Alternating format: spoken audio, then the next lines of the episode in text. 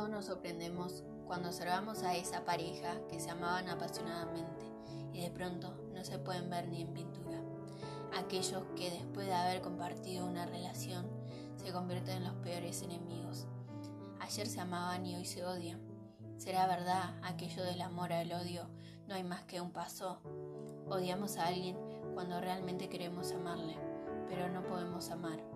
Tal vez él mismo no lo. El es una forma disfrazada de amor.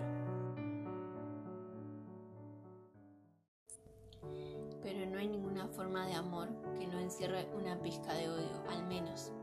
Odiamos un poco al otro porque a veces no está cuando lo necesitamos o porque no agradeció como queríamos algún esfuerzo que hicimos.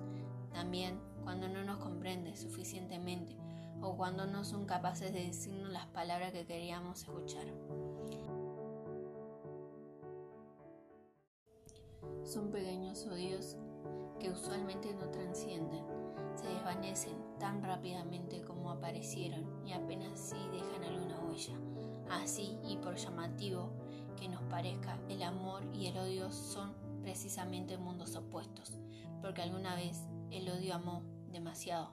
Por eso es una forma de amar que no ha encontrado una forma de expresarse lógicamente.